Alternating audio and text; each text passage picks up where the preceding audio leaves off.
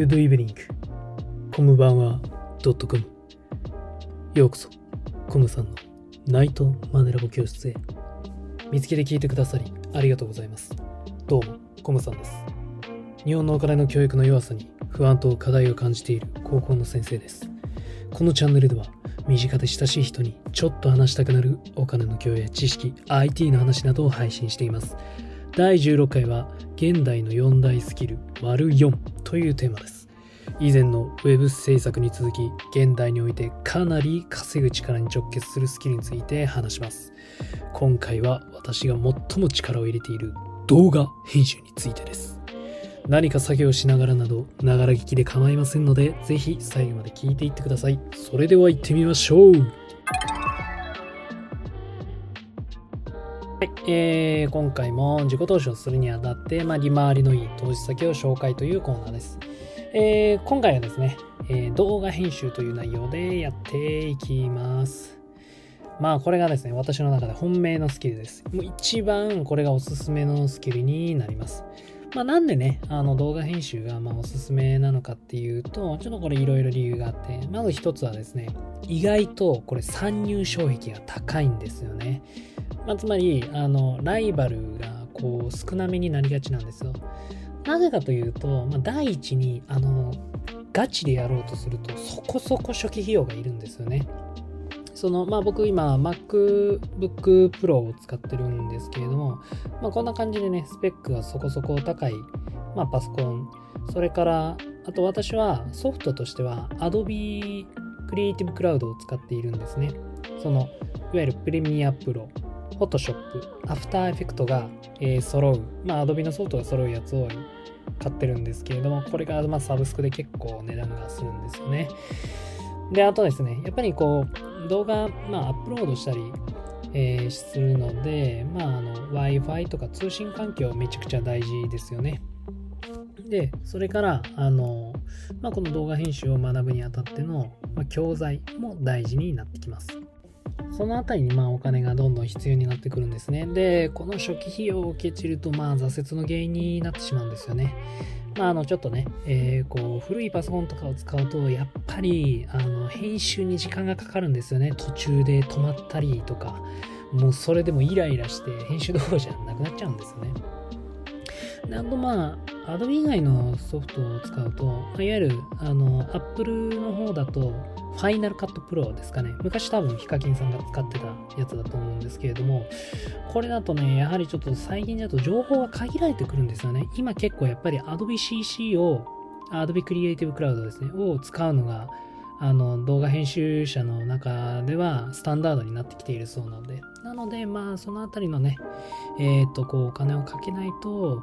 まあ、やっぱりなんか、学ぶのに、こう、疲れてしまうというか、うまくいかなくなってきてしまうんですね。はい。で、あとですね、次のおすすめの理由はですね、これスキル自体は、あの、他の今まで紹介してきたやつを比べて、短時間でそれなりに形になるんですよね。もう本当、今、結構 YouTube とか動画上がりまくってますから、いいものとかはね、こう、真似するだけでやっぱり割とね、あの、形になるんですよね。極端な話、動画編集は、カット、テロップ入れ、と画像、BGM、効果音挿入。まあ、これらで割と様になりますからね。まあ、エフェクトが 甘噛みしましたね。エフェクトがかけられると、まあ、なおよしなんですけれども、だからね、あの、初心者も割ととっつきやすいものにはなってます。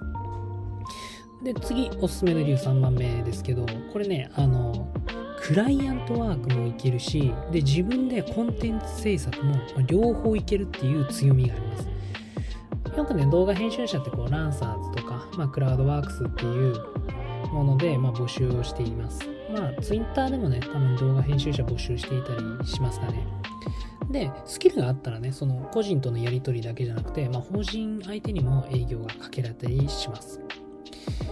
で、それだけじゃなくて、まあ、自分でね、YouTube 始めたりとか、こう動画編集を利用して、なんかこう、教材を作るっていうのも、まあ、ありになりますよね。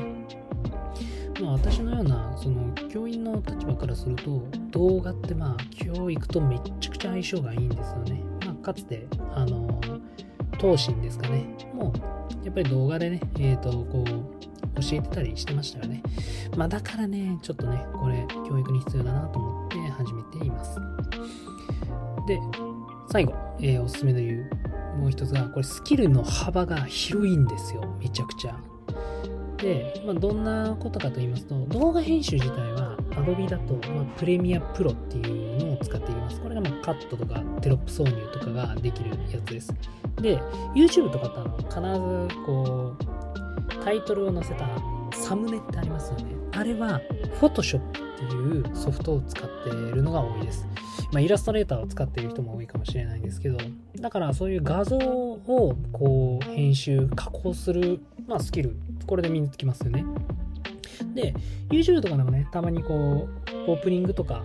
あるいは CM とかで複雑な映像エフェクトがついてたりするじゃないですか。あれは Adobe の中で After Effects っていうあのソフトがあるんですけど、それでこう、まあ、あの、なんか映像に細かい動きとか、こう、効果を与えるソフトなんですよね。だからこれで言うたら映像制作、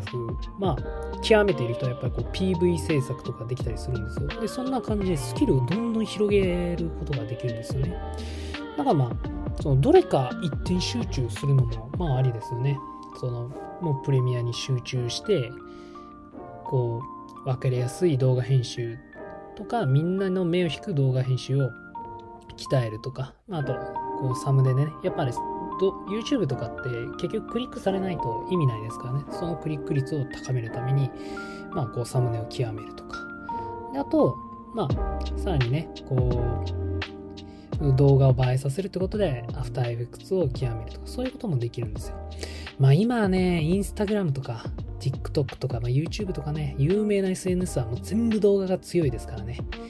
で、この、まあ、動画編集やって損しないのも明白なんですよね。で、まあ、当然、あの、映像がつきますから、発信と圧倒的な相性がいいんですよね。で、まあ、もう私やってて感じてるんですけど、細かいニュアンスとか AI とかにはまだこれはね、あの、指示できないですね。カバーできないです。だから基本、まだまだ人間がやるべき、あの、仕事だと僕は思ってます。で、あとね、これ音声配信にも使えるんですよ。私もこの、えっ、ー、と、配信なんですが、少しだけ編集してたりします。あまあ、BGM と効果音と、あと若干のカットなんですけどね。あの、スマホでやってもいいんですけど、なんかスマホやりづらくて、ちょっとイライラしちゃうので、あの、プレミア使ってます。まあ、やろうと思えばね、さらに細かい、えー、編集もできるんですけど、ちょっと、あの、やめてます。は上げることをね、ちょっとメインにしてるんでで。あとね、動画編集はそのリスクヘッジにもなるんですよね。正直、あの、YouTuber の人って売れなくなったらどうするんだとか巷で言われてますけど、僕、売れなくなったら動画編集者として生きるフェーズがあると思うんですよ。だからね、そういう意味では、その編集しっかりできる YouTuber って食いっぱぐること絶対ないんじゃねって思うんですよね。これは大きなリスクヘッジですよね。はい。まあ、そんな感じでね、動画編集こう、まあ、利点としてはいろんな発信にこう伸びしろを与えられるっていうところですよね。で、しかも絶対まだ需要は衰退しないですから。これ本当にね、その投資っていうのが似合うスキルなんですよね。もう初期はちょっとかかっちゃうんだけど、こう回収フェーズに入ったらかなり無敵に近いスキルになると思います。迷っている人は思い切ってこのスキルに投資をしてはいかがでしょうか。はい、えー、今回の話はひとまずこれで以上です。最後まで聞いてくださりありがとうございました。昨日の自分よりも強く賢くなって自由で豊かな人生に近づけるように今日も頑張っていきましょう。あ、今日終わりましたね。はい、明日も頑張りましょう。明日ね。はい、あなたにとって明日も素敵な一日になることを願っています。それではまた次の配信でお会いしましょうね。Good night. おやすみなさい。